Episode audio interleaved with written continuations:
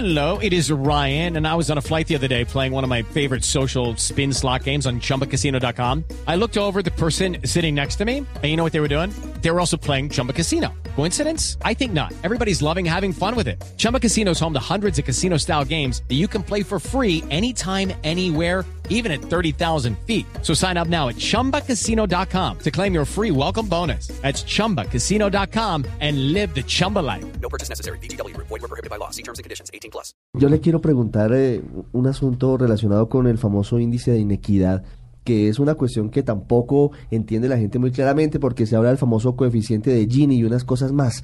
¿Eso cómo ha venido cambiando en Colombia? Porque teníamos el deshonroso sitio de ser uno de los países más inequitativos del mundo. ¿Eso con todos esos programas ha cambiado, Bruce? Ha cambiado mucho. Ha cambiado mucho y yo, yo diría que esto es un motivo, digamos, de, de optimismo, de, de- de- realmente como de que están, están soplando buenos vientos.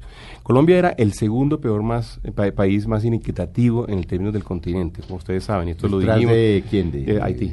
Ah, no, bueno, no, eso ya. ¿sí? Sí. Que Haití, donde por supuesto había gente que era muy rica, pero había la mayoría de la población era muy pobre. Eh, éramos el segundo hace tres años, hace, hace, eh, pues bueno, hoy en día ya no lo somos, hoy en día estamos en medio de la tabla, hoy en día somos el séptimo, menos del, del- de América Latina, y esto no significa mucho, pero les quiero contar que estamos al lado de Panamá y estamos al lado de Chile. Eso ¿Ya, ¿Ya estamos al lado de Chile? ya estamos al lado de Panamá y de Chile. Lo cual es una gran cosa. Superamos a países como Brasil, superamos a países, a otros países de Centroamérica, Guatemala y demás, pero ya superamos a Brasil, por ejemplo, que ha tenido un programa muy conocido de lucha contra la pobreza. En ese orden de ideas, digamos que ahí, eh, digamos, tenemos un muy buen indicador. El otro indicador que también hemos destacado, éramos el séptimo país peor a nivel mundial en términos de inequidad. Y hoy en día no estamos ahí en, es- en esa- en esos primeros 10. Hoy en día estamos ya saliendo de los segundos 10 y estamos en, desciendo el 19.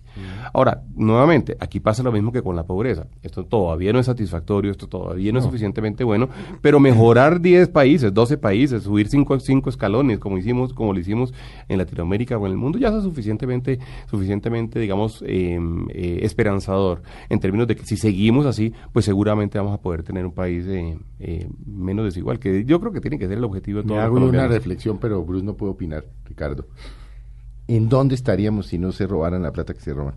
No, estaríamos yo creo que muy ¿Ah? abajo. al ¿En final dónde de la tabla. estaríamos si, si los carruseles de la contratación, pues. si los alcaldes, si las contrataciones, si los hospitales, si los palacios de justicia no se los hubieran robado, ¿no? Pues no, no se es- no, estaríamos... No lo vamos a dejar meter, pues es que se roban mucho. Pero me deja de decir algo porque me gustaría meterme en una cosita. No, no, no, pero es que usted es el invitado.